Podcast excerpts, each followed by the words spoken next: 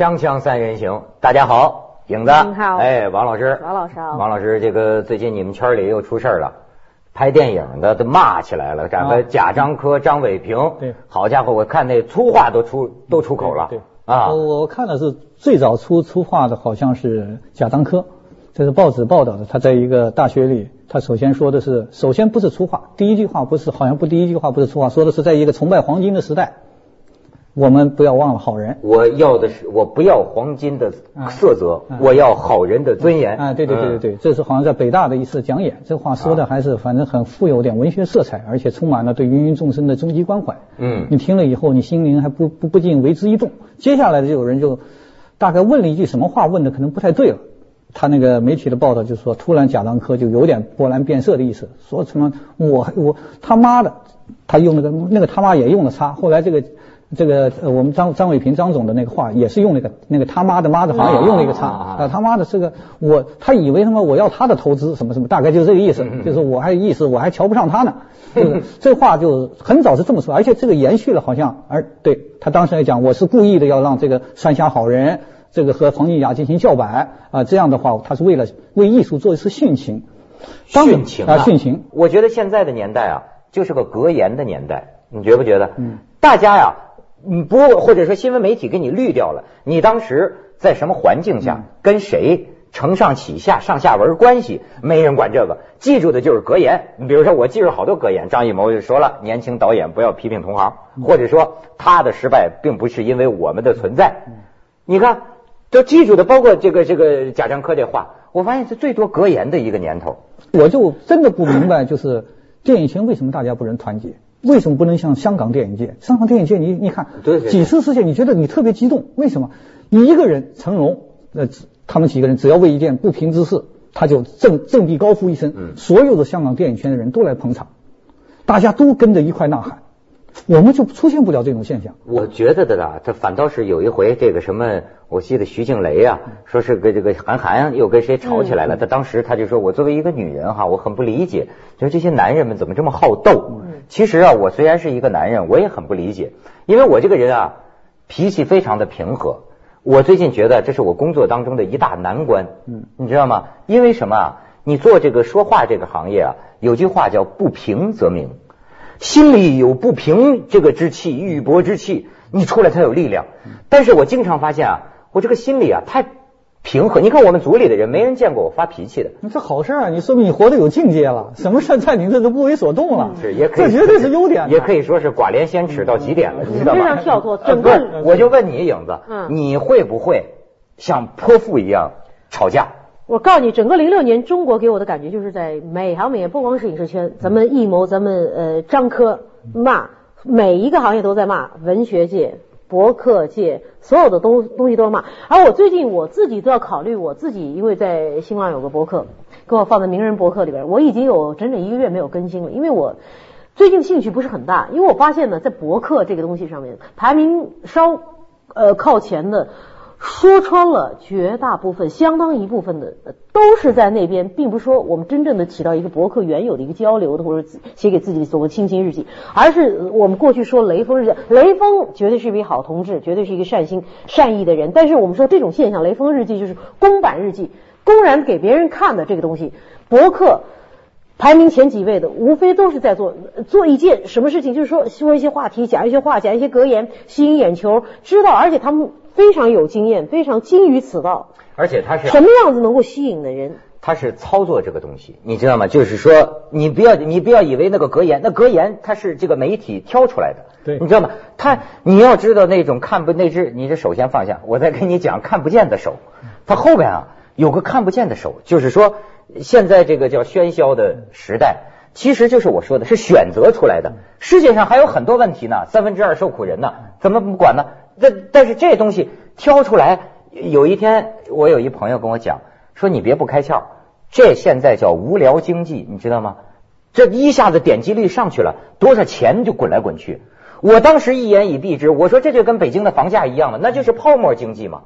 你这泡沫经济就是说，哎呀，你说我做媒体的，我感受尤深呐、就我过去的一年，我花了多少的时间和精力，我每个周一到周五日以继夜看这些个破事儿，这些个乌七八糟的这些。哎呦，你就觉得你你这个生命，我跟你说，每一个网友，你的时间、你的精力，是不是也是民族的财富？对，你这个民族发展这个经济，你想想，你过去你就觉得你议论的那些个破事儿、这些八卦不值当的，耗费那么大的时间、啊。有一个美国作家福克纳，也是诺贝尔奖的获得者，他的有本书的名字对青年的时代的概括最好。你刚才说那个字是喧嚣，他那个叫喧哗与躁动。嗯，喧哗与躁动是完全可以概括我们青年这个时代，我们我们所遭遇的青年这个时代。所以说，是不是就因为这个音量学的关系？因为这个社会不安静，太喧嚣，嗯对。所以你必须喊的比别人声音更大喊的话骂的话更粗。对。然咱咱是而且不断的挑战别人的道德底线。啊，对，对。你只有这样才能在，所以说中国人到国外不是爱爱大吼高喉咙大嗓门啊，这完全是因为啊，都高喉咙大嗓门，我就必须得更加会在博客上精于此道的人，他不仅吸引别人来关注他，甚至他有我我常常觉得他们有意识的吸引别人在挑骂，吸引别人在骂他。骂呀，我觉得挺有意思。其实我对粗话倒也没有什么偏见哈，但是我是觉得啊，我有时候想他们是真火还是假火？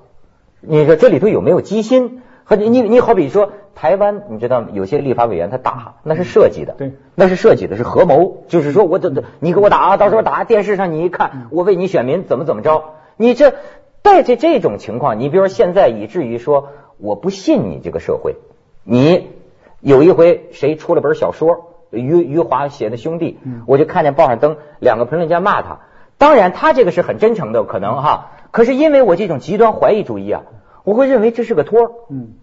你知道吗？他会我我们这个我们时代确实进入到这个这么一个就是就虚假虚假喧嚣。嗯刚才你讲到的房地产，就是我我有一个我一个朋友给我说，他是一个非常大的一个时尚杂志的一个主编，他就说他有一次碰到一个房地产的一个大亨，就是做房地产大老板，这是很很知名的，就给他说说你这个说你这个这个这这个小雪啊，他说你这个没必要工作那么认真，这个杂志要费这个费尽心机，你完全没有必要。他说你知道吗？这个发行量不是靠这个上去的，广告商不是靠这个，靠什么？你要像我卖房子似的，你要不断制造各种舆论，你甚至不断制造各种是非，你不断的在媒体上不断出现你的消息，你这就好卖的，广告商就给你投钱了。所以你刚才说是真火还是虚火？我说是真火。你说他真卖钱了，房子真卖掉了，真卖钱杂志真卖掉了。你像那芙蓉姐姐的那个那个这个，我那次到珠海去，珠海花十万块钱请她去，啊，是吗？去表演芙蓉姐姐不是说没挣着钱吗？啊，这十万块钱，我那次到珠海那个就就给我说的，给请芙蓉姐姐去了，还有很多人表示抗议，但是第一个二线大腕了就是他现在是什么？你看芙蓉姐姐还是张玉他们的行为，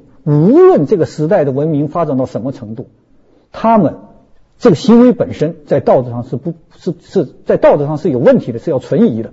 可是呢，就是这么一个行为，它能够为他们博到大财，并且给他们带来实际的利益。于是人们的价值观被颠倒了。没错人们这价值观颠倒，这就出现了很多人要去制造，不断的挑战你的这个这个这个道德底线，呃道德极限，那么以此来成名。这这这这个这个确确确实所谓的道德底线的崩溃，嗯。刚才提到福克纳这本书，你知道，呃，做传媒的都知道《娱乐至死》这本书啊，尼克波兹曼的，他就说他，当一个社会娱乐的八卦被成为这个社会的文化的核心主题，天天在那儿说的时候，没没没路这个社会。不，这呃说也挺好，但是呢，值不当的现在呃不是现在主要是我觉得有这些东西啊，它从来都很正常。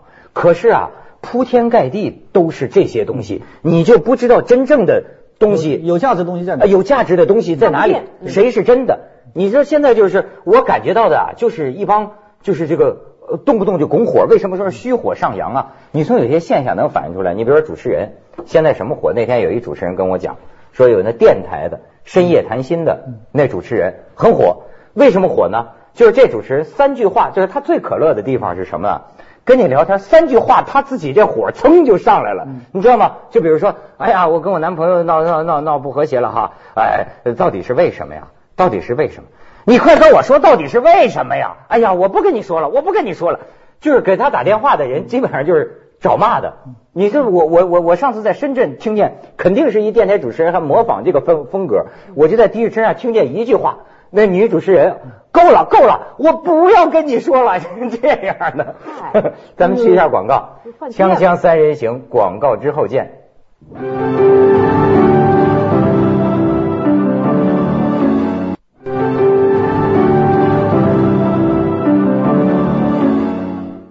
你知道，不光你们圈里打起来了，我们台里都打起来了。我们等你知道吗？一虎一席谈多猛啊！这老虎 打起来，说是那个伪科学的辩论嘛。嗯这司马南看了看了，嗯，啊，你看了？我看看了看了看了，嗯，火火火火药味儿很重哈，嗯是这这什么的。但是啊，我就就我就是说这些个事儿，司马南，你知道，我跟他啊还有故事呢。这司马南挺逗的，我这个呃有一次吃灯泡，就是他祸害我的。嗯，当时我们拍那个什么神功大揭秘啊，嗯司马南就是说，现在我不但我就是我能吃一灯泡，主持人也能吃一灯泡，让许国辉吃，许国辉当然不吃嗯了，男主持就剩下我了，所以我曾经跟着司马南一块吃过一灯泡。是吧？几寸的灯泡啊？那个文涛，你刚才讲的就是广告之前你说那话呀，就是他给我有个感觉，就是他启发我，就现代人好像就很多人，不能说全部，很多人普遍有一种心态，就是施虐和和受虐的心态。嗯哼你看骂人，这你刚才讲这个这个电电台广播，这个明摆的一个是施虐者，一个是受虐者。而且呢，我就还发现了，以此我想到刚才又讲的网络骂人，很多人有施虐和受虐的极端的表现心态，就他把自己置于一个好像，你看博客上很多文字是跟他没有关系的，可是看到他油然愤怒了，而且是那么的痛声谴责，就是说呢，他很容易觉得别人在施虐他。于是呢，他以这个受虐的心态对对对方表示谴责，就是这种极端化的心理状态是为什么在今天变变得越演越烈？这是一个特别奇怪的现象。我也不知道为什么，最近啊，我老想起两句还是主席引用过的话，叫做这个“墙上芦苇啊，头重脚轻根底浅，山间竹笋，嘴尖皮厚腹中空腹中空”嗯嗯嗯你知道，就是咱有句成语叫什么“色厉内什么来着”？内荏色厉内荏。你想这个色特别厉的人，就是我就说虚火上扬，那是不是你里头比较虚呢？我为什么讲起这个事儿啊？就比如说，呃，最近说这个中日两国历史学家在联合进行这个搞清楚咱们两个国家过去的这个历史恩恩怨怨，其实这是个非常好的事儿。有些人去砸人家大使馆，骂人、砸玻璃，他干得欢。可是你可曾有这么一些学者，认认真真的搞清楚过？你比如说日本有些右翼的那个哈，但虽然说他也是观点有问题，但是他说南京大屠杀没有当时城里没有这么多人，他也至少找出点证据来。我们说南京大屠杀死了三十多万，那么现在到现在为止靠什么？就我所看到的啊，俩慰安妇，然后呢，就一个外国人留下的一卷那个那个那个胶片。对，你这么多年来，你为什么不做点实实在在的这个？我所以所以所以，所以我给你引用一个资料，就是我们对南京大屠杀的记忆停留在这个数字上，三十万人，我们叫不出他们的名字，但是你点击以色列犹太大屠杀纪念馆的网址，就会发现六千二百万份各类文件档案，近二十七万张照片，数千份影音资料。一位犹太人在一封信里写道：“我希望有人记得，一个名叫大卫·伯格的人曾经活在这个世界上。犹太人干这事儿就是这个目标，是直到每个遇难者都有名字，嗯嗯，每一个人的名字，他在世界上活过。我我们今天这个时代，它可怕在哪？就是公共知识分子。我是说，不是学有两类知识分子，一个学院知识分子，他永远是在学院里说话、写文章，这学院知识分子圈子里发表发出他的声音；还有一种公众知识分子，公共知识分子就是他要经常在公众公开的媒体上发表文章。现在是这一类知识基因在缺席。你刚刚讲，我们说有大量的普通的网民或者普通的民众在发出喧嚣之声。在发出喧嚣之声之后，我们知识分子真正纯正的声音突然缺席了，我们听不到。你这个举的例子非常好，就是你比如前段时间就谈说日本人在他们的教这个这个课本上，学生的课本上，这个抹抹杀了，就是他对中国人犯下的罪行。其实呢，实事实是，只是因为美国的课本不像中国是国家统一的一个课本发给每一个学生，它不是，它是在个别的一个小地方，是那个地方自己。独独自的，就是他们自己的安排了这么一个呃，以所谓的研究这个这个这个资料，然后写在课本上，是少数的学生作为辅助教材来读的。可是到我们这就不是了，这个时候就应该有知识分子站起来。当然，这个现象是不对的，有这个苗头，但应该有知识分子出来，像像德国人一样，对他把他的真相公诸于世，对这个现象进行研究。嗯现在没有。所以你说现在的学术界都是在干什么？刚才你说的这个主席的两也这这这山间竹笋啊腹中空，我马上眼前你知道我干什么？马上就油然的浮现出一个群像组雕。现在我们活跃在媒体也好，网络上的那些所谓的学者，媒体的红人。我我可以说他们的某些行径跟芙蓉姐姐或者说张玉相比，丝毫就是大大相不是大相径庭，不是大相径庭，而是我觉得异曲同工的。他们无非做的也是一个爆一个料，爆一个点，呃，释放一个炸弹，然后让大家骂，大家吵，然后把他给炒红了，然后拎着包到处去学术走穴，然后挖空心思要想上百家讲坛。他说这个事儿对，我我我倒是想起一个什么呢？最近三联讲这个易中天，嗯你看他采取的态度啊，不是说易中天不好，而是说这个社会出现了一些类型，但是呢，唯一因为这些类型火了，会让我们发现呢，本来应该火的还有的另一种类型，为什么没有？比如说，他就说一个什么呢？说现在知识分子在电视上讲，他提到一个概念，就真正的公共知识分子还有一个概念叫 dare to know，说英文的，我这英文这不对吗？敢于知道，就现在一般的这个就有点学问的人喜欢跟老百姓说话，说的是什么呢？你们乐于知道的，你们高兴知道的。但是呢，还有一种叫敢于知道。哎，这个三联的这个评价就认为，就是说，你好比说现在大家喜欢扯淡，其实最会扯淡的就是知识分子，所以知识分子扯淡就就名利双收，那就扯淡。扯淡不是贬义词啊，不是说不好，我是说多元化社会啊，他就会注意到 dare to know。敢于的，所以我就联系到刚才我说这个历史呃学家这个问题，当时也有个学者在我旁边就跟我说，说也许不是说我们的学者不明白，而是说也许这个学者呀他不敢，他不敢弄这个工作，不敢说出这个真相。我不知道他的这个呃有没有道理了。嗯我觉得，如果在政治上不犯大忌的话，在今天这个时代这么自由，你看到从网络你就看到什么话都有人说的时代，他不是不敢说。所以我觉得是今天这时代，我们的学者就是过去讲抗日战争是偌大的中国，是哪个知识分子说的，摆不下一张书桌。今天是完全可以摆下书桌，是偌大的中国，在一片喧嚣声中，你的心摆不下一片书桌了。所以，对你没有这种固扎扎实实的，每个人都不扎扎实实做好工作，就会造成什么啊？整个社会生活在幻觉当中。对，没有人认真搞清事实，没有人，你说是不是真的？药是假的，吃的假的，那你学术什么都是假的。我们是根据一些假的信息来源，在整天瞎吵架，而且瞎骂人。整个空气中弥漫的是飞短流长的假信息和无聊的信息。你看，有时候我偶尔的会和一帮这个朋友，比如说搞影视的或者搞文学在一块做，你就发现坐在一块聊着聊着聊的尽是。不是骂这个，就是骂那个，就大家的所有的兴奋点都是在一些极其无聊而无价值的事情上。当这个社会弥漫着这么一种信息了之后，有价值的信息在哪？你不知道，你也迷失了。对，你说抗日，我就那天看电视上演一电视连续剧，我觉着也挺有意思的哈。说几十几个日本兵抓着三八大盖，你知道吗？拿着枪，哇，落荒而逃。后边呢，几个农民拿着红缨枪，拿着梭镖，叭追了这日本鬼子，落荒而逃。还有一农民背后插三支梭镖。嗯。我说这日本鬼子他也不开枪的，拿着枪跑河里去了。然后这农民骑在马上，你知道吗？隔着他妈可能得有五里地那么远，噌家啪一根梭镖，噌一下，第三奥运会梭镖冠军呢，三镖透心而过，扎死三三个日本鬼子。我是说，就是这抗日的是很好，但是呢，是不是这样的？不一定要这样去夸张才能有抗日的精神。你像人家拯救大兵莱恩。我们的这个呃受难，我们的苦苦这这战斗的艰难，也能体现精神你看，神。你讲的大兵大部分的人，我们就讲的是皮尔伯格，我就有一个特别深的体会。斯皮尔伯格在这之前不是拍了个辛德勒名单吗？辛德勒名单其实他无意无形中他塑造了一个神一样的人物，而且在那个电影里，你能看出斯皮尔伯格坚信人道主义可以拯救人类，可以自我救赎。这个电影拍完之后，接的是大兵雷恩。你在大兵雷恩，你突然发现他对人道主义这个概念本身，他开始产生了双元化的质疑。就是你看，人道主义救援行动去救那个士兵，一群一群战士去了，一个班还一个排的战士去了，结果在救一个人的过程中，有很多的生命付出了代价。这时候你就对人道主义本身提出质疑，这是有价值的。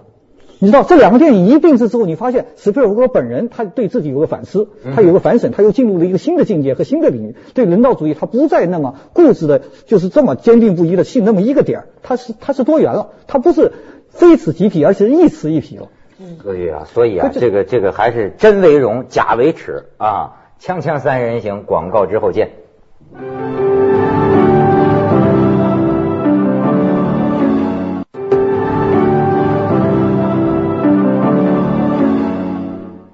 影子有什么感想？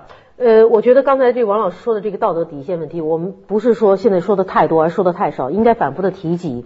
呃，我我想到，我觉得我我过去的这个，我觉得我这个社会对我是有亏欠，当然我不想去报复社会，去杀死一个人什么的。社会对我有亏欠。不，嗯，我我我们置身在这样的一个喧嚣的所谓的点击率的这个乱哄哄的，每天都说重复那些无聊的八卦的，但是我们其实每个人都是始作俑者，谁说没有自己说过？